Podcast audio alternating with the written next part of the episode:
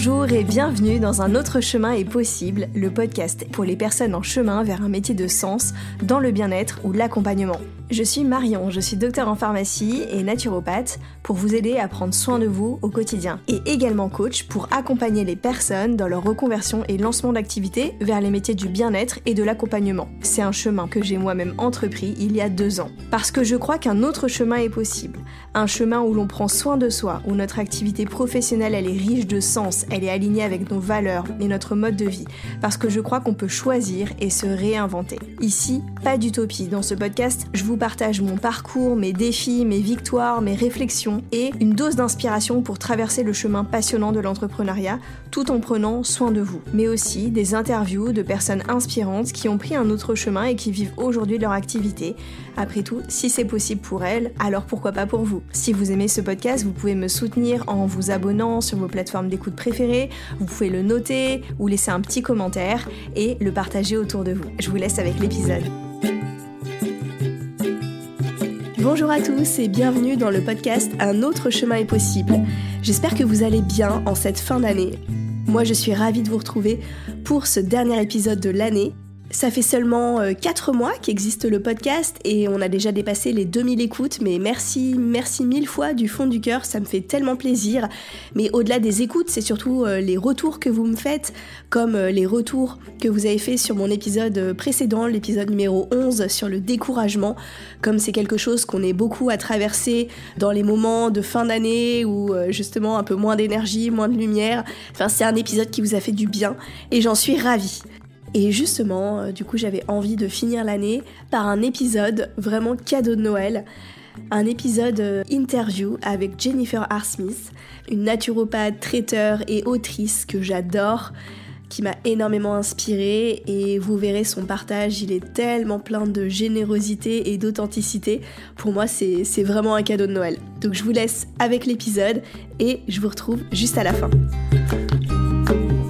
Bonjour Jennifer. Bonjour Marion. Ça me fait trop plaisir d'être là avec toi euh, aujourd'hui.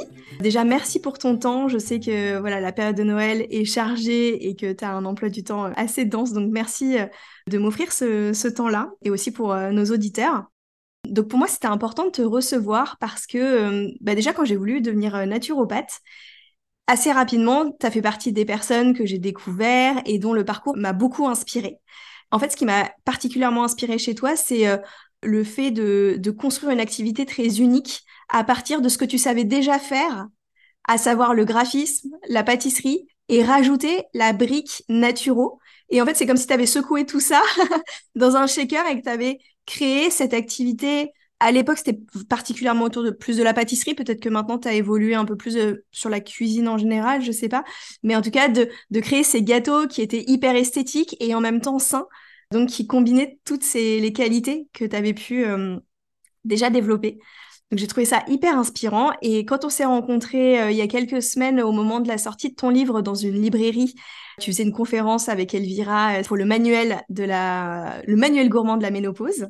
Bah, du coup, j'ai sauté sur l'occasion pour te proposer de participer à ce podcast pour raconter ton parcours qui, j'espère, inspirera du coup les, personnes qui sont en chemin justement vers une activité du bien-être, parce que c'est de ça dont on va parler. Merci Marion. Bah oui, euh, écoute, euh, non, avec grand plaisir. En plus, je trouve que c'est pas évident, effectivement, quand on a le nez dans la formation, de savoir comment on va pouvoir euh, bah, mettre en place une activité. Il y a ce qui existe déjà, il y a ce qu'on pressent, et puis il y a aussi des réalités financières et, et des envies. Donc, il faut faire cohabiter tout ça, et c'est pas toujours très évident. Donc voilà. Ouais, complètement. Et d'autant plus que dans la formation, en tout cas la formation naturo telle que je l'ai vécue, et nous on a fait la même formation, tu étais au Sénato également? Au Sénato, ouais, bien sûr. Et tu vas nous raconter euh, du coup comment tu as, vécu la formation, mais c'est vrai qu'on nous prépare avant tout à la consultation, à une activité de naturopathe en cabinet. Et euh, du coup, dès lors qu'on veut créer autre chose, bah, c'est un peu plus l'inconnu. Donc c'est pour ça que ton, partage est intéressant. Moi, je trouvais qu'il y avait le cours de, de Aude à la fin de la formation qui était incroyable. Enfin, elle, avait un cours justement euh, sur le lancement de l'activité, euh, qui était extrêmement bien fait et je trouve qu'il devrait être un peu plus tôt déjà dans la formation parce que c'est, il faut quand même un petit peu réfléchir en amont. Et puis aussi, je trouve qu'il mériterait au moins deux trois cours, mais effectivement, moi, il y a vraiment une partie que j'ai gardée en tête par rapport à ce qu'elle nous disait c'était qu'il fallait construire un business, un business un peu justement pas avec une activité, mais pas forcément mettre tous ses œufs dans le même panier. Et la structure qu'elle proposait, moi, ça a été extrêmement inspirant pour moi d'avoir les projets rémunérateurs, les projets euh, créatifs moins rémunérateurs, les projets euh, récurrents qui tombent un petit peu comme euh, elle appelait ça les petits projets vaches à lait, je crois à l'époque, mais ce qui était un peu marrant par rapport à la naturopathie. Mais en tout cas, moi, j'ai toujours, depuis la fin de ma formation, réfléchi comme ça, et ça m'a beaucoup aidé, beaucoup aidé à me dire, ok, ça c'est un projet rémunérateur, ça c'est un projet créatif, ça c'est un projet qui sera pas rémunérateur, mais je vais apprendre beaucoup, je vais rajouter une corde à mon arc. Euh, après, il y a les projets aussi qui sont qui permettent aussi la visibilité, la médiatisation. Donc, euh, il faut un petit peu composer euh, tout comme ça. Et, et c'est ce qui est chouette, c'est de se dire qu'il y a plein plein de formules à mettre en place, y compris des formules qui n'existent pas encore et qui sont propres à chacun et chacune en fonction de ce qu'on a déjà comme bagage. Moi, je sais pas toi, mais dans ma formation, il y avait des gens qui venaient de la cosmétique, il y avait des gens qui venaient du pharmaceutique, euh, et en fait, c'est génial de, à la fin de la formation, de rassembler un peu tout ce qu'on est. Euh, il n'y avait pas beaucoup de gens qui étaient 100% naturaux. Il y avait tout un bagage avant. Et c'est super de faire le point sur, euh, sur tous ces bagages, de les rassembler et de définir euh, son identité et de la faire exister telle qu'elle. Je pense qu'il n'y a rien de plus important que voilà de, d'essayer de, proposer quelque chose qui soit vraiment de l'ordre de notre couleur, de notre euh, identité profonde. Et c'est ce qui fait un petit peu qu'on se démarque ou pas. Donc voilà. Ouais, complètement. Et tu as raison, c'est comme ce sont des métiers de reconversion, dans les formations, ce sont des gens qui arrivent avec des bagages extrêmement différents et c'est ça qui en fait euh, la richesse. Mmh. On n'arrive pas à tout nu. Ouais, voilà, c'est ça, exactement. Oui, tu as raison, on n'arrive pas tout nu et on n'est pas les débutants quand on commence, on arrive avec quelque chose. Voilà, avant qu'on aille plus loin justement dans tous ces conseils, peut-être euh, bah, pour les personnes qui te connaissent pas, est-ce que tu peux nous parler de qui tu es et de ton activité euh, telle qu'elle est aujourd'hui? Bien sûr. Alors moi j'ai fait l'école Boulle, qui est une école de design à la base, qui est vraiment une formation que j'ai fait après le, le baccalauréat. J'ai travaillé plusieurs années dans justement euh, le graphisme et le design. J'ai travaillé pour une entreprise qui s'appelait Deezer à l'époque, qui, enfin, qui existe toujours d'ailleurs. C'est un site de streaming de musique. Après, à la naissance de ma fille, à 8 ans, j'ai eu envie de travailler dans les métiers de bouche parce que mon compagnon était déjà restaurateur. Et j'aimais beaucoup le côté immédiateté, euh, concret, euh, entrée de la restauration. C'est-à-dire, voilà, on achetait des, une matière première, on la transformait avec beaucoup de plaisir et on la vendait. Et surtout, le retour était immédiat. Il y avait quelque chose de les gens, ils étaient contents, pas contents, c'était immédiat. Il y avait quelque chose de concret. Et ensuite, euh, donc je suis partie dans la pâtisserie parce qu'il y avait une dimension esthétique et technique qui était très proche du graphisme et qui me plaisait. Mais il y avait un vrai vide euh, par rapport à justement tout ce qu'on ingurgitait, c'est-à-dire les matières premières n'étaient pas vertueuses. Euh, il y avait aucun lien qui était fait entre euh, le fait qu'on mettait des choses dans notre bouche qui n'étaient pas forcément des choses très intéressantes, que ce soit le sucre, mais bien plus encore. Et hum, je me suis dit, c'est pas possible. Enfin, on peut pas faire comme si c'était décorrélé de la santé. Et, euh, et, et, la naturopathie est venue effectivement à ce moment-là nourrir mon travail de pâtissière de l'époque.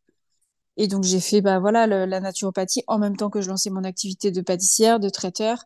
Et, ça, ça a nourri, ça a nourri mon activité. Ça, ça m'a permis de me démarquer, de proposer des pâtisseries un petit peu plus euh, pas forcément vertueuses parce que ce serait ce serait ce serait contradictoire, mais en tout cas un petit peu plus réfléchi, voilà, de pas forcément mettre euh, du sucre euh, en grande quantité, euh, d'aller plus sur des sucres complets, de sélectionner scrupuleusement les matières premières, d'aller vers du complet, d'avoir une dimension un peu paysanne aussi, d'intégrer vraiment pleinement l'idée des fournisseurs, les gens qui me qui, me fournissaient, voilà, les fruits, les légumes, d'être dans la saisonnalité, tout ça, de l'intégrer pleinement à mon activité. Et après, j'ai ouvert mon service traiteur et je me suis fait connaître par mes petits biscuits euh, fleuris à l'époque, qui aujourd'hui, clairement, bah voilà, ça a été un chapitre et je suis contente d'être passée à autre chose aussi. Et c'est aussi parce que naturellement, mon activité a évolué vers plus de salé. Voilà, je j'avais besoin d'être encore plus verticale euh, par rapport à la naturopathie justement et le bien-être. Et donc le salé est beaucoup plus cohérent par rapport à ça. Donc aujourd'hui, j'ai une activité de traiteur euh, qui propose à la fois du salé, du sucré. Je travaille que pour les entreprises l'événementiel et j'ai aussi développé euh, toute une activité de d'autrice de, livres qui me permet effectivement de voilà de me faire connaître de parler de sujets euh, qui sont intéressants euh, pour moi déjà et puis pour le collectif et, et d'en apprendre plus sur ces sujets les livres c'est aussi une occasion de creuser un sujet donc voilà Ouais, et d'ailleurs, tes livres, ils sont vraiment euh, géniaux. Bah Enfin, moi, merci. j'adore euh, celui, mon préféré, je crois que c'est le, celui sur l'épicerie naturelle. Bah ça me fait très plaisir parce que c'est mon préféré aussi. Je crois qu'en toute transparence, c'est celui qui a le moins bien, marché. Celui qui a le mieux marché, c'est c'est pâtisserie naturelle, justement, le premier et dessert à la vapeur. Mais épicerie naturelle, pour moi, c'est le plus naturel. C'est celui qui a été vraiment, euh, ouais. Donc merci beaucoup. Ça me fait très plaisir. Oui, c'est pour ça qu'il me parle, parce que comme tu dis, déjà, il aborde le salé que tu n'abordais pas dans les autres livres. Oui, exactement. Et en plus, euh, cette vision de la naturo qui passe par euh, ces petites choses qu'on peut rajouter dans nos assiettes, déjà pour commencer à transformer notre alimentation. Donc, il est vraiment chouette. Tout à fait. Ouais, et puis je trouve que alors en toute transparence, la naturopathie, c'est franchement moi, mon cœur est 300% à la naturopathie, mais ça reste encore aujourd'hui malheureusement une discipline assez privilégiée pour pour les privilégiés, ne serait-ce que parce que bah il faut les moyens aussi euh, d'aller vers la complémentation, qui est souvent assez chère. Et je trouve que déjà par l'assiette, euh, d'un point de vue créatif, on peut faire des petites choses, on peut faire des petites complémentations simples par l'assiette euh, sur le long terme, euh, intégrer du bon sens, des petits gestes qui vont voilà optimiser la santé. Donc euh, merci parce que ce livre c'est vraiment mon préféré pour ça. Il a ce côté accessible qui était important pour moi. Ouais, carrément. Donc, euh, je remettrai les, liens vers ce livre dans, la description de l'épisode. Et qu'est-ce qui t'anime aujourd'hui dans ce que tu fais? Qu'est-ce qui t'anime le plus? Alors aujourd'hui, là où je suis, justement, après huit années d'activité euh, professionnelle et, naturopathie, j'ai envie d'avoir un combat un petit peu plus politique. C'est-à-dire euh, justement rendre la naturopathie plus engagée, plus politique. Ça va plaire peut-être moins au grand nombre, mais c'est important pour moi. C'est-à-dire que là aujourd'hui, je peux, je, ressens personnellement, intérieurement, que je peux plus être dans une dimension, euh, voilà, euh, de prôner certaines choses inaccessibles euh, dans mon quotidien, dans les gens que je rencontre. J'ai vraiment envie d'aider concrètement. Et, ce qui m'anime, c'est de rendre la naturopathie plus accessible. Donc, les ateliers pour le plus grand nombre. Je remarque aussi que même si j'adore le format consultation, il est, il est à la fois chronophage et peu efficace, à mon sens, dans ce que j'ai pu mettre en place. C'est un format justement privilégié, donc ça, je le garde. Mais euh, je trouve que le travail en groupe est très, très puissant. Donc, euh, il y a un moment donné où je trouve que prendre les gens par la main, euh, faire un petit travail de justement d'atelier en groupe concret euh, sur des thématiques très pratico-pratiques de la vie quotidienne et de l'alimentation, pour moi, ça, c'est quelque chose que je trouve très immédiat, efficace, tout de suite. Et euh, la dynamique de groupe, elle est géniale parce qu'après, les gens peuvent être en lien, communiquer, créer ensemble. Et euh, donc, ce qui m'anime aujourd'hui, c'est de rendre les choses plus accessibles, politiques et engagées. Voilà.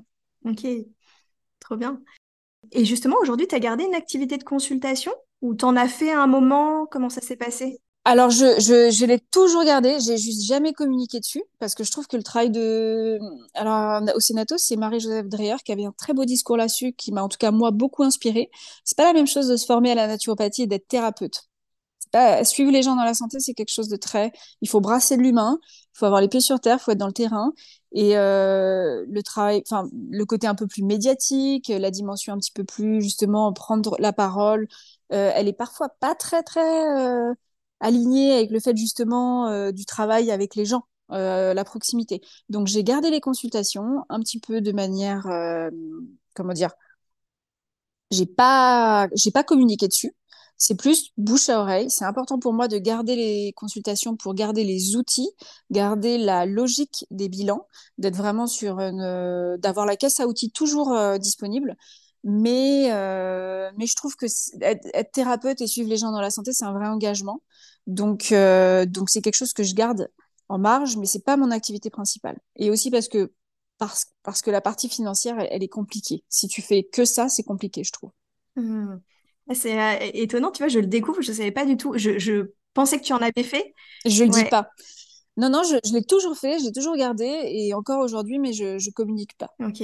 Oui, et puis parce que aussi tu as ton autre activité qui te prend aussi beaucoup de temps et tu serais sûrement débordé de demandes aujourd'hui si tu avais peut-être. euh, En fait, c'est ça. Et j'ai envie de, j'ai aussi envie d'attirer des gens justement plus parce, enfin, presque un peu dans l'anonymat.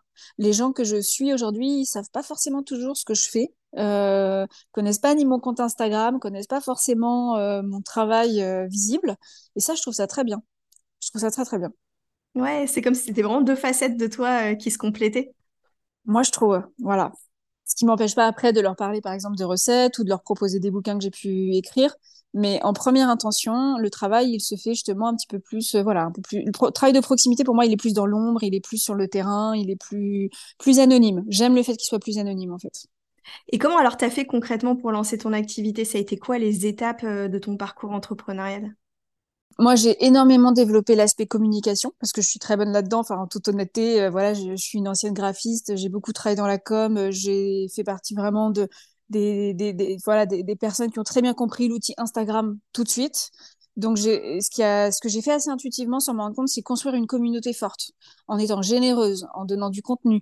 Euh, donc, tout ce que je pouvais apprendre en naturopathie, je le communiquais euh, à travers des recettes, à travers euh, voilà des photos, des, des petits des petits reels par la suite, mais aussi des petits lives sur des thématiques qui m'intéressaient. Et après, la communauté forte a été justement un moyen, euh, bah, soit de vendre euh, euh des livres, soit de vendre mes guides auto-édités aussi, et, d'être repéré par des marques qui après m'ont fait travailler justement. donc il y avait vraiment une dimension, voilà, créer une communauté forte. Et, et, pour moi, le mot d'ordre, c'était la générosité, être vraiment généreuse. Et après, cette communauté a été vraiment, ce sont les personnes qui m'ont soutenue qui m'ont soutenu financièrement. Voilà, même pendant le Covid, où par exemple mon activité de traiteur a été ralentie, quand j'ai proposé mes guides auto-édités ou des ateliers en ligne, bah, ma communauté a été au rendez-vous. Donc je suis extrêmement reconnaissante de ça. Mmh. Et tu l'avais créé à peu près. Tu as commencé à être sur Instagram il y a combien de temps? Il y a huit ans. Il y a huit ans, ouais. Et c'est marrant parce qu'aujourd'hui, par contre, pour le coup, je suis beaucoup moins active parce que c'est aussi un outil que je trouve extrêmement chronophage, qui peut vampiriser la vie. Et c'est ce que je te disais aujourd'hui, mon envie est d'aller beaucoup plus sur le terrain, de me détacher de ces outils de communication. Aujourd'hui, j'ai l'impression que voilà, ça m'a permis de me faire connaître. Et maintenant, j'ai plutôt envie bah, d'être moins visible. Mmh, ouais, je comprends complètement. Et puis, tu as été aussi sur Instagram à une époque où le réseau, enfin, quand tu as commencé, le réseau était aussi différent. En huit ans, il a évolué. Totalement. Ah oui, là, aujourd'hui, euh, il a énormément évolué. Et tu vois, aujourd'hui, les formats des petites vidéos, le format très rapide, le format presque un peu plus proche de TikTok ne me convient pas du tout c'est pas pas ma personnalité, donc je sais que je vais pas faire partie euh, dans les années à venir euh, des personnes qui vont qui vont être sur ce créneau-là. Ça me convient pas. Ça m'a très bien convenu l'aspect esthétique, utiliser le beau et l'esthétisme pour parler de la naturopathie, pour parler de mon travail. Mais aujourd'hui, c'est plus ça, donc je vais me retirer. Ça, ça me va très très bien en fait. Ouais. Et comment tu as géré tes études de naturo? Donc, de ce que j'entends, tu lançais ton activité de pâtissière, tu faisais ta formation et tu étais jeune maman. Ouais. En fait, on était, on était deux personnes dans la promo à avoir gardé une activité. Il y avait une infirmière et moi. Et les profs nous ont dit très vite qu'on n'allait pas tenir. Alors, on, a tenu, mais on, s'est toutes les deux effondrées à la fin de la formation. Moi, pour ma part, j'ai fait un burn-out. En plus, j'avais deux enfants en bas âge.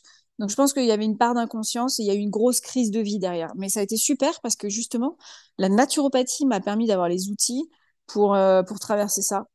Et, euh, et la crise de vie, elle a été super pour gagner en, en, en comment dire? Bah du coup, j'étais plus dans la surface en fait. J'étais vraiment dans, enfin justement, j'étais beaucoup plus plus humaine, beaucoup plus vraie aussi dans mon discours. Je savais de quoi je parlais. J'avais touché des zones de vulnérabilité que j'avais pas eu avant. Euh, donc ça m'a rendu aussi plus sensible, plus crédible et de et d'en faire une force. Voilà. Tu faisais la formation en format week-end ou en semaine? Non, en format en, en format semaine. Ouais. Ah, j'ai fait du 7 jours sur 7 pendant, pendant deux ans et demi. Ouais.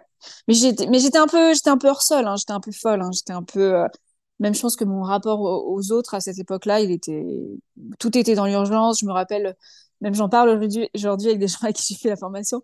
Et je pense que j'étais très, euh, très impatiente, euh, très, très rapide, très agitée.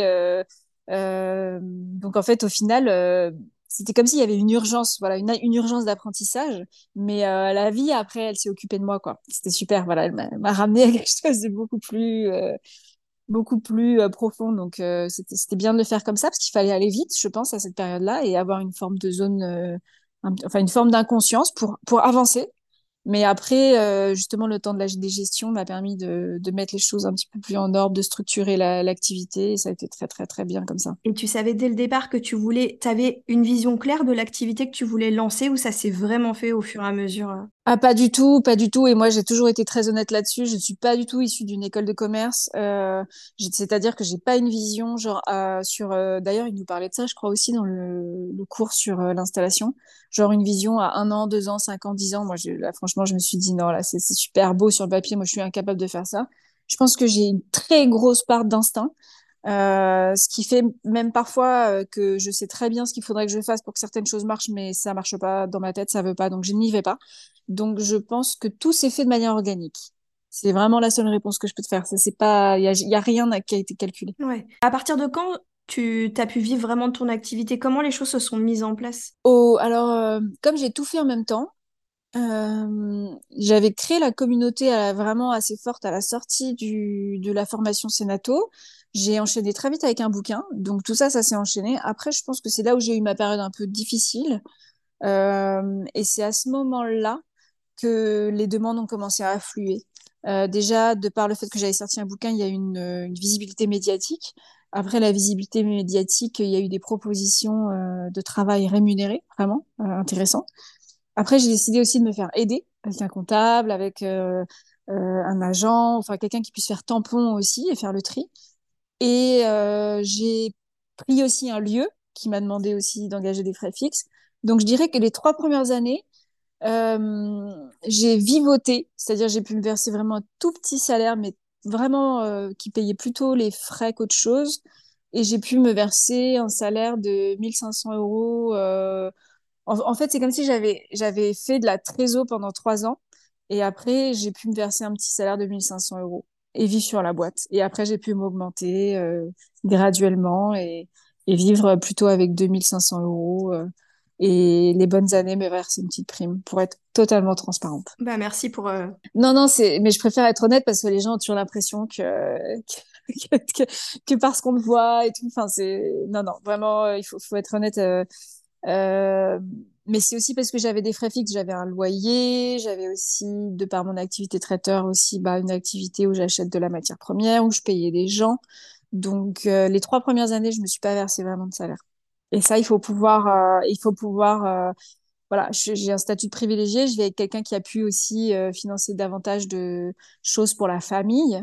Et moi, je rentrais à peu près 1000 euros par mois euh, pour euh, voilà euh, contribuer quand même d'un point de vue familial. Mais c'est pas arrivé tout de suite, l'aisance. Il faut être honnête avec ça parce que ouais, ça demande aussi bah, qu'on évalue cette partie-là. Mais il y a des gens pour qui ça peut peut-être aller plus vite. Hein. Voilà. Oui, parce que comme tu dis, toi, tu étais dans une activité aussi qui avait des charges importantes. Ah oui, oui, ouais, voilà. Ouais. Mmh. Ce qui est moins le cas de la consultation pour le coup. Oui, par exemple et qui est aussi moins rémunérateur. Enfin voilà, mais il y a plein de choses à, à prendre dans l'équation. Euh, mais c'est intéressant que tu partages parce que justement, les réseaux, ils véhiculent beaucoup un côté success story mmh. et success story rapide. Mais en fait, euh, comme tu dis, peut-être que pendant trois ans, on te voyait sur les réseaux en pensant euh, que bah, voilà, tu, tu hyper bien ton activité, alors que comme tu dis, à, cette, à cette époque, tu te rémunérais pas. Donc c'est important. Ah, moi, franchement, pendant trois années, les, trois années où j'ai été le plus généreuse possible, j'étais vraiment dans cette logique de donner, donner, donner. Mais sincèrement, euh, je me suis pas payée. Et après, il y a un moment où ça a bloqué énergétiquement. Euh, il y, avait un vide, il y avait peut-être un peu une sensation qui commençait à arriver justement de d'injustice, quoi. C'est-à-dire, bah non, j'ai aussi envie de vivre de mon activité. Et après, les choix euh, de, de, se payer plus, faire le point avec le comptable sont arrivés. Et c'était le bon moment parce qu'il y avait de la trésor pour le faire. Il y avait donc en fait, voilà, c'est pour ça que je te dis que les, choix n'ont pas été calculés, mais ça s'est plutôt bien goupillé. Aujourd'hui, je vis très bien mon activité. Mais euh, c'est aussi parce que en France, on a un super système. On a quand même des systèmes qui permettent des reconversions qui sont assez euh, incroyables. Hein. Moi, je suis franco-australienne, donc le système australien, pour être totalement transparente, il n'est pas aussi généreux sur les reconversions. Par contre, euh, quand on est à son compte et quand on est freelance, on doit payer quand même une grosse partie de charges.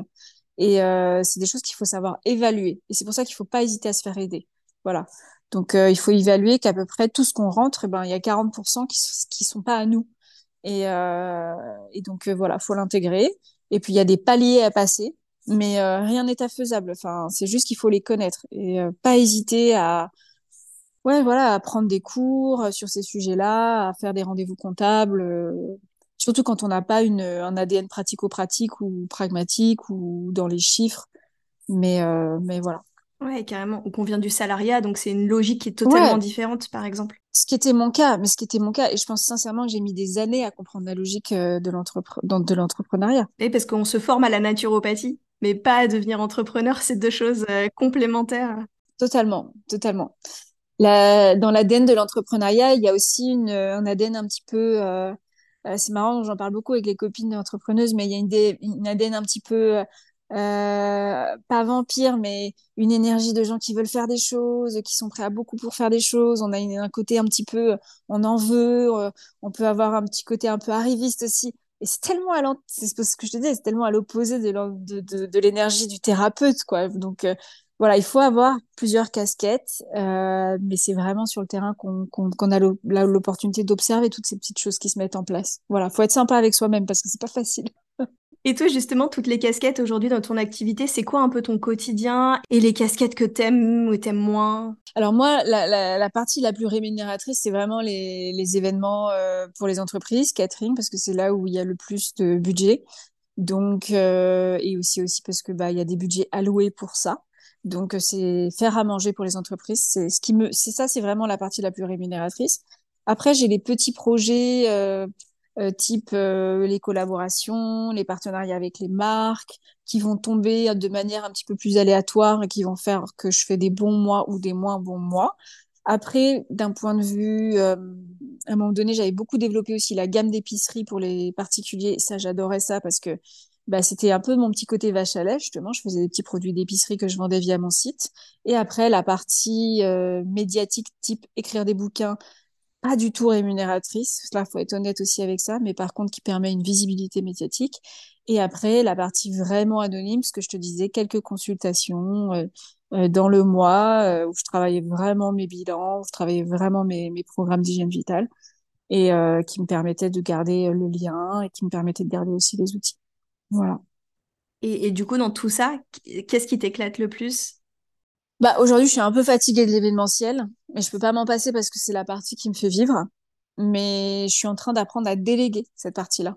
Donc euh, vraiment euh, euh, travailler les recettes, mais ne plus être à la prod, ce qui me permet de me dégager du temps pour faire beaucoup plus de consulting, de faire des projets qui peuvent m'animer pour, par exemple, végétaliser des cartes pour des restaurants et continuer à écrire des livres aussi et la partie plus médiatique. Et après, comme je te disais, commencer à travailler aussi sur une dimension plus, plus accessible, plus engagée, plus politique. Et ça, c'est pas pour tout de suite, mais c'est ce que vraiment, c'est ce qui m'anime et c'est ce que je suis en train de mettre en place. Ouais, c'est vers, vers ça que tu vas en tout cas. Oui, c'est vers ça que je vais. Mm. J'entends qu'il y a eu des moments de doute dans toute cette activité. Ouais. Ah ouais, ouais, moi je suis très. Alors là, moi je partage, il n'y a pas de problème, je le dis beaucoup. Ouais. Et est-ce que tu, tu, tu, vis encore ça? Comment tu traverses les moments de, de doute? Bah, c'est marrant parce que là, je pense que j'ai gagné en maturité. Les premières années de l'activité, j'avais un côté interventionniste, c'est-à-dire un problème, une solution. Euh, et ce qui me, et ce qui me faisait agir, c'était un peu la peur, la peur de manquer, la peur de ne pas rentrer assez d'argent. Euh, moi, voilà, j'ai construit mon business en sachant qu'il faut que chaque mois je rentre une certaine somme d'argent. Voilà. Et, euh, et aujourd'hui, je suis en train de plus lâcher ça. C'est-à-dire que bah, peut-être que les années ont construit aussi une, une sécurité, ce qu'on appelle un fond de roulement. Voilà. Et euh, du coup, euh, je suis en train d'être moins dans ce rapport à la peur et à l'anxiété. Et, et plutôt au fait d'accueillir. Donc là, aujourd'hui, ça va mieux, mais il y a eu un moment où les périodes de doute, je les traversais en étant voilà, interventionniste. Aujourd'hui, les périodes de doute, je les traverse en étant le moins interventionniste possible. Voilà. Ça peut être euh, étonnant, mais, ça marche bien aussi. Oui, et, c'est peut-être ce que nous invite aussi la naturopathie, quelque part. Enfin, la vraie, la vraie naturopathie. Moi, entrepreneuriat, les vraies naturopathies apprend ça aussi. Et apprend aussi qu'il y a un contexte euh, sociétal et collectif en ce moment qui n'est pas forcément très simple. Et aussi de ne pas prendre les choses pour soi. Euh, parfois, on peut avoir un côté aussi où on fait beaucoup, on donne beaucoup, on va passer beaucoup de temps à créer du contenu, à essayer de, de faire en sorte que ça marche. Et le, par exemple, le bénéfice de ce qu'on reçoit peut être un peu déséquilibré, ça peut nous rendre un petit peu amer, mais il faut aussi recontextualiser. En ce moment, on est dans une période qui est pas simple. Donc, euh, il faut, faut faire avec. Voilà, faut, faut toujours savoir comment on a envie d'avancer. Et je pense aussi qu'il faut pas avoir peur des échecs. C'est-à-dire que là aussi, moi, je suis très généreuse là-dessus. Je communique beaucoup sur parfois des, moments où j'ai voulu faire des choses qui n'ont pas marché. Euh, euh, ou par exemple des collaborations où je me suis beaucoup investie et où j'ai été euh, déçue. Il faut accepter ça. Après, ce qui l'avantage, c'est la richesse et c'est le fait de ne jamais s'ennuyer. A été quoi, par exemple, un, échec cuisant pour toi qu'aujourd'hui tu as retiré une belle expérience Un échec cuisant. Peut-être pas cuisant, mais. non, pas des échecs cuisants. Pas des échecs cuisants, mais plus des déceptions, peut-être des, des, grandes implications dans des projets ou qui, qui, qui marchent pas. Et, euh, et, comme je te dis, de, bah, le fait d'accepter que c'est pas forcément, euh, ouais, que c'est pas personnel en fait, que c'est contexte. Euh, euh j'ai beaucoup travaillé sur un, un, projet justement de développement. Euh, c'était pas pour moi, c'était en consulting pour une chaîne de, restaurants bio engagé, un vrai travail de sourcing. Ça a été un, travail qui a été énorme et ça n'a pas marché. Et c'est vrai que bah parfois c'est dur aussi d'accepter qu'on peut faire, euh, on peut avoir le syndrome de la bonne élève ou du bon élève dans les dans, dans les projets et, et c'est pas pas ce qui est attendu, ça marche pas. Et, et parfois c'est un peu difficile ça aussi, ouais. Mm. Ouais, je comprends. Et justement, en tant que naturopathe, toi qui accompagnes aussi les personnes à prendre soin d'elles, tu fais quoi toi pour prendre soin de toi? Alors moi justement j'ai la chance d'être entourée euh, de quelques personnes thérapeutes qui m'aident énormément. Euh, j'ai appris aussi à prendre soin de moi comme ça. Et aujourd'hui, ce qui m'aide le plus, moi, c'est les techniques qui passent par le corps. C'est-à-dire que pour vraiment débrancher la machine, j'ai besoin euh, de dégommer le mental. Et donc, euh, dans, dans mon chemin, justement, d'outils euh, aujourd'hui, vraiment, euh, c'est ça va être le shiatsu par exemple. J'ai un thérapeute qui m'aide et qui me fait des séances qui vont durer deux heures et qui, qui m'aide à débrancher la machine et qui m'aide à contacter des zones de déconnexion profonde que je ne pourrais pas contacter euh, toute seule. Et donc, euh, donc j'ai la chance, euh, je pourrais dire, d'être bien entourée. Mmh. ouais, bien sûr. Enfin, il y a déjà le soin qu'on peut s'apporter à soi-même et d'avoir des thérapeutes qui nous aident pour aller, comme tu dis, des endroits où tu peux pas aller toi-même toute seule?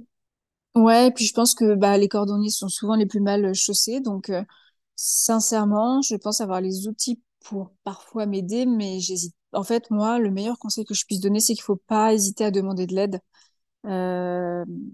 Ouais, pas hésiter à demander de l'aide et, à accepter d'être dans une vraie relation thérapeutique, c'est-à-dire à, à, se laisser euh, porter par des gens qui, qui peuvent vous aider mieux que vous-même. Enfin, vraiment, sincèrement, enfin, sans, sans, sans lâcher la souveraineté de, de soi-même, mais en tout cas, euh, moi, je pense que parfois, euh, entre ce que je dis et ce que je fais, oui, il se passe, euh, il y, a un peu de, y a un peu d'écart. Ben oui.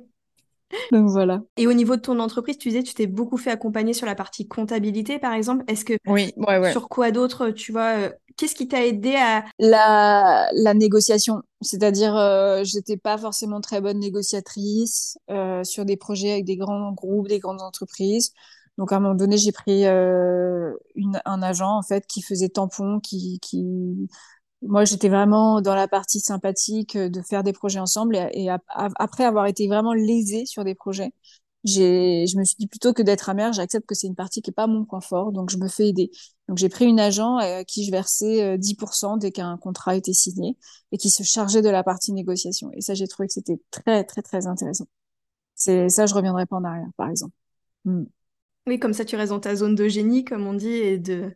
De générosité, de génie, d'échange, de, de proposition, d'être toujours dans le côté ouais c'est trop cool, faut qu'on fasse quelque chose ensemble. Et dès qu'on commence à rentrer dans le dur d'un projet, bah c'est pas moi qui, qui gère la partie euh, un peu désagréable. Voilà. Ouais, carrément. Comment tu dois évoluer à l'avenir? Tu disais par quelque chose de plus politique, peut-être plus en retrait des réseaux? Oui, plus politique, plus en retrait des réseaux.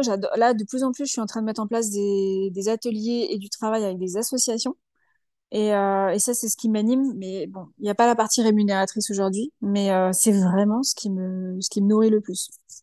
Et après, l'évolution, j'en ai aucune idée. Et ça a toujours été euh, mon mot d'ordre, donc ça n'a pas changé. Je peux pas te dire comment les choses vont évoluer. Ouais, bien sûr. Et puis, comme tu dis, c'est ta façon de faire de manière très organique. Exactement.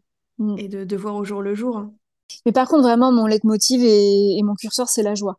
Euh, la joie et l'envie d'aller dans les projets. Quand, Enfin, je pense que j'ai vraiment une capacité quand on me propose des projets et j'adore collaborer avec des gens. Je trouve qu'en plus, nous, en tant que thérapeutes ou entrepreneurs, on a besoin euh, de rechercher le travail en groupe parce qu'on peut vite être tout seul aussi dans notre activité. Donc, euh, dès qu'on me propose un projet et que je vois qu'il y a des lumières qui s'allument partout, euh, ça, j'adore. Voilà, ça, c'est c'est quelque chose que j'identifie comme étant quelque chose que je veux garder. La capacité à être toujours euh, euh emportée, animée, euh, partante pour des projets. Jamais de lassitude, jamais de. Et quand il y en a, c'est que je me dis que là, va falloir envisager de transformer l'activité ou même de changer ou voilà. Ouais, complètement.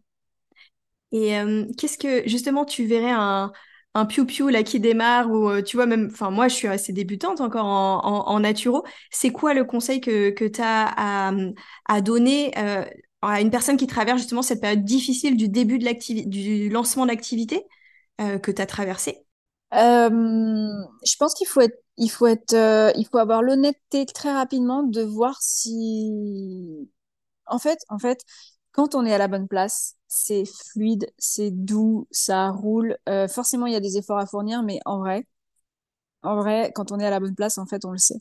Quand il y a vraiment cette notion de on rame, on rame, on, a l'impression d'avoir euh, comme ça dans le mental quelque chose qu'on doit faire, mais ça ne marche pas. Il faut être attentif aussi à pas perdre euh, du temps, il faut, il faut avoir la capacité à regarder les choses si elles fonctionnent ou pas et, et à pas hésiter à, dévier de ce qu'on s'était peut-être un petit peu dit au début. Enfin, ça, c'est moi. C'est parce que c'est ma façon de fonctionner. Hein. Mais il y a des gens qui te diront à l'inverse qu'il faut garder un cap et tout. Moi, je, je suis plutôt euh, attentive à,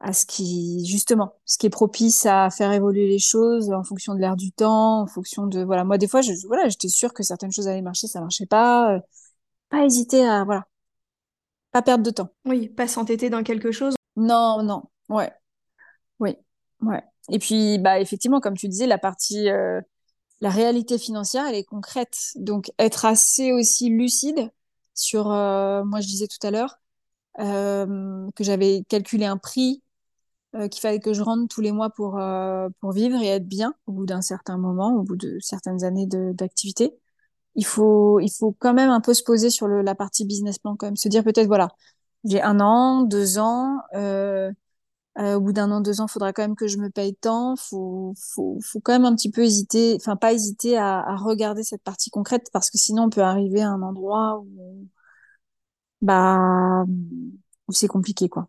Mm. Ouais, complètement. Tu sais, j'ai l'impression que l'époque Covid, en particulier 2020, ça a été encore un pic de reconversion de personnes qui ont quitté leur travail et justement qui arrivent aujourd'hui sur le marché de l'accompagnement. Enfin, qu'est-ce que tu penses justement du, fait qu'il y a une augmentation euh, de plus en plus de personnes qui se dirigent vers ces métiers de l'accompagnement aujourd'hui? Ah oui, tu trouves ouais, qu'il y a de plus en plus. Bah, je me demande si c'est pas avant tout pour soi-même qu'on le fait déjà, et puis après, euh, par extension, euh, euh, je pense que sur tous les, moi par exemple sur ma promo, il y en a, pas tant que ça hein, qui sont devenus euh, thérapeutes ou il y en a beaucoup qui sont retournés dans leur métier d'avant aussi pour parce qu'ils pouvaient pas vivre de la naturopathie. Mais moi, ce que je pense, c'est qu'il faut être confiant sur le fait que la naturopathie, si vraiment euh, on l'aime, elle nous accompagne toute notre vie, vraiment, sincèrement. Et enfin, je veux dire, moi, je, j'ai, mon amour pour la naturopathie est renouvelé en permanence, vraiment. Et après, bah, il y a des moments où elle est un peu plus au cœur de mon activité, il y a des moments où elle est un petit peu plus secondaire. Mais voilà, on est dans, une société, il y a des réalités financières, on fait comme on peut. Il faut pas être trop dur avec soi-même. Peut-être que parfois, le projet qu'on avait envie de mener, il n'est pas réalisable tout de suite. Euh, moi, par exemple, je dis toujours que euh, un jour, je serai davantage thérapeute, c'est-à-dire que peut-être que financièrement, j'aurai la possibilité de lâcher toute la partie événementielle et tout ça qui est rémunératrice pour être vraiment vraiment en contact des gens sans trop me soucier de la partie rémunératrice. Et ça, c'est mon idéal. Mais aujourd'hui, c'est pas possible. J'ai deux enfants, euh, euh, voilà. Je peux pas, je peux pas vivre la naturopathie comme je l'idéalise aujourd'hui. Mais, mais je sais que c'est vers ça que je vais. Donc, il faut être sympa avec soi-même. Il faut se donner du temps aussi. Ouais, la notion du temps. Tu as raison de le rappeler. Et la nature, vraiment la notion du temps. Et la naturopathie, elle nous accompagne. Elle fait partie de notre vie. Euh, parfois, on peut la lâcher, parfois, mais, mais pour moi, globalement, quand même, quand on l'a en nous, et c'est là qu'on fait peut-être la différence entre les vrais naturopathes et ceux qui font ça peut-être pour euh, par curiosité. Mais pour moi, la naturopathie, c'est après, elle s'enrichit avec d'autres techniques, avec d'autres euh, disciplines. Mais globalement, c'est c'est quand même un c'est quand même un mode de vie. Euh... C'est pas une mode. C'est c'est quelque chose de sincère, très sincère, vraiment. Et ça, je pense que les gens le sentent aussi. Euh, ça, je pense que les gens le sentent aussi quand c'est quand on n'est pas très aligné entre ce qu'on dit et ce qu'on dégage. Ça, j'en suis persuadée. D'être vraiment dans le cœur, d'être vraiment dans le. Ouais, ça, j'y crois. Vraiment. Très, très fort. Et ce podcast, il s'appelle Un autre chemin est possible. Donc selon toi, c'est quel, quel autre chemin est possible? Pour toi ou pour moi? Non, pour, j'ai envie de dire pour le monde. Et pour toi aussi. Mmh, en ce moment, c'est très dur de pas se laisser affecter par l'actualité, on va pas se mentir. Moi, là, j'ai vécu ces derniers mois une période où je me suis dit, bon, vas-y, je dépose les armes. C'est trop dur, euh, il y a trop de, c'est trop sombre et tout. Et je crois que vraiment la phrase de l'autre chemin est possible, c'est de bah, toujours quand même chercher la petite étincelle qui fait que non, non, voilà, tu, continues à te battre. C'est pas dire qu'il faut être complètement à côté de la plaque sur ce qui se passe, mais non, il faut quand même toujours garder cette petite lumière, un petit peu comme une petite bougie qu'on entretient. Il faut pas lâcher ça, quoi, vraiment. Moi, j'y crois, j'y crois, vraiment. Mais c'est pas toujours évident. mais un autre chemin est possible, vraiment. Comment tu la cultives justement cette étincelle quand il y a quand y a plus d'espoir? Moi, je reviens vraiment à l'intériorité. Je nourris mon monde intérieur. Ça peut être une période où euh, bah, je vais déconnecter, où je vais euh, peut-être même annuler beaucoup de sollicitations extérieures et je vais revenir au cœur. Je vais revenir à moi-même et je vais essayer de recontacter ce qui m'anime au plus profond de moi. Voilà, j'essaye de pas perdre ce lien-là parce que si je le perds, euh, je suis pas capable de, de sortir dans la matière des belles choses. Donc si je voilà, l'expérience m'a montré que revenir vraiment à soi, revenir au cœur, ça peut être par la méditation, ça peut être par des petits rituels, ça peut être par euh, aller euh, passer un petit moment dans la nature pour soi-même, mais créer des moments où on se recontacte au plus profond, au millimètre au plus profond de soi. Voilà. Et est-ce que tu as une actu à partager? Alors, on vient de sortir un livre sur le manuel gourmand de la ménopause avec Elvira Masson. C'est un livre qui est voilà qu'on a fait parce que on trouve que bah, comme tu sais dans la naturopathie il y a la ménarche, la matrescence et la ménopause et que la ménopause est un des plus grands tabous de notre société. Le vieillissement est un des plus grands tabous de notre société. Et euh, il y a un gros chamboulement physiologique dans la vie des femmes qui arrive à cette période-là qui est déroutant et dont on ne parle pas assez. Il y a beaucoup d'autres cultures dans le monde où on en parle plus facilement. Et donc, euh, ben, on a voulu faire un livre qui soit à l'opposé de ce qu'on pourrait imaginer, c'est-à-dire la restriction, les régimes, mais plutôt un livre qui soit donc euh, un livre de recettes, qui soit dans le plaisir et dans l'accueil de cette période, et comme une période pour faire le point sur soi-même. Donc voilà. Mmh. et il est vraiment top. L'édition du Seuil. Bah merci beaucoup, merci Marion. Les recettes sont très simples et accessibles. C'est ça, c'est pas, c'est beaucoup moins technique par, par exemple que les livres sur la pâtisserie que tu avais pu faire. C'est beaucoup plus simple. C'était l'idée, ouais. Totalement. Ah ouais, vraiment. Mm, on voulait que ce soit un livre beaucoup plus inspirationnel. il y a beaucoup de portraits de femmes qui viennent de cultures différentes, qui sont là pour témoigner aussi euh, bah, sur leurs pratiques euh, culturelles ou culinaires et partager des tips. Donc, euh, donc voilà. T'as un dernier mot à ajouter, un mot de la fin Non, je crois qu'on a vraiment tout dit. Mais c'était un vrai plaisir d'échanger avec toi, vraiment. Bah, merci infiniment, Jennifer, parce que tu es hyper transparent et, et je pense que ça fera vraiment écho pour plein de, personnes qui sont dans euh, ces études de naturopathie ou dans, en, tout cas dans cette activité, parce que je trouve que c'est un, partage hyper généreux, encore une fois, à la, à la hauteur de ce que, ce que tu fais, et très, euh, très franc et authentique. Bah, merci beaucoup Marion. En tout cas, c'était un vrai plaisir. Et en plus, j'adorais euh, justement l'axe dimension euh, se parler franchement que tu m'as proposé sur euh, notre métier qu'on aime, je pense toutes les deux, et en même temps la réalité et les difficultés qu'on peut rencontrer. Donc j'espère que voilà, l'idée c'était pas de déprimer les gens, c'était d'être concrète et en même temps de voilà de donner des tips et des solutions. Comme tu dis, il faut être réaliste et euh, faut, faut, savoir les choses et, et, en même temps, tu vois, tu es là aujourd'hui, donc tu as avancé avec tout ça. Bien sûr. Merci Jennifer. Merci Marion.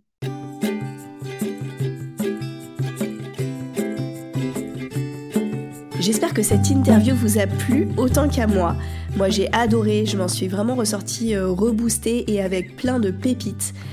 Je retiens des conseils de Jennifer, déjà l'importance de construire un business qui est pluriel, multifacette et avec justement des facettes qui vont se nourrir les unes des autres. L'importance de construire une communauté qui va être forte en étant généreuse dans ses partages j'ai été aussi très inspirée de sa manière euh, d'évoluer en passant de interventionniste à euh, plus dans l'accueil des problématiques et de les traverser. Je retiens qu'il ne faut pas prendre les choses personnellement, hein, qu'il y a toujours euh, ce contexte particulier qu'on vit en ce moment, qui est toujours à remettre en perspective, et que euh, voilà, on vit une période qui est pas simple. Il faut pas avoir peur des échecs, faut pas avoir peur pour autant d'essayer des choses et toujours de rechercher la joie, d'être animé, comme elle dit, cette petite étincelle qui nous fait vibrer et qui nous fait tenir, justement, même dans ces phases de découragement. Donc si cet épisode vous a plu, n'hésitez pas à le noter sur vos plateformes d'écoute préférées, à le partager autour de vous. C'est ça qui aide le podcast à se faire connaître et à soutenir mon travail. Moi, je vous retrouve l'année prochaine avec plein de nouveaux épisodes et des nouveaux invités toujours pour partager autour de ce chemin entrepreneurial, autour du milieu du bien-être et de croire qu'un autre chemin est possible. D'ici là, vous pouvez me retrouver sur Instagram at marion.alvesdeolivera ou sur mon site internet marion.alvesdeolivera.com. Et si vous avez envie de démarrer l'année sur un bon élan, de vous faire accompagner justement dans votre projet professionnel, vous pouvez booker une séance découverte pour la rentrée et je serai ravie de vous accompagner sur cet autre chemin possible. Donc très belle fête de fin d'année et d'ici là, prenez soin de vous.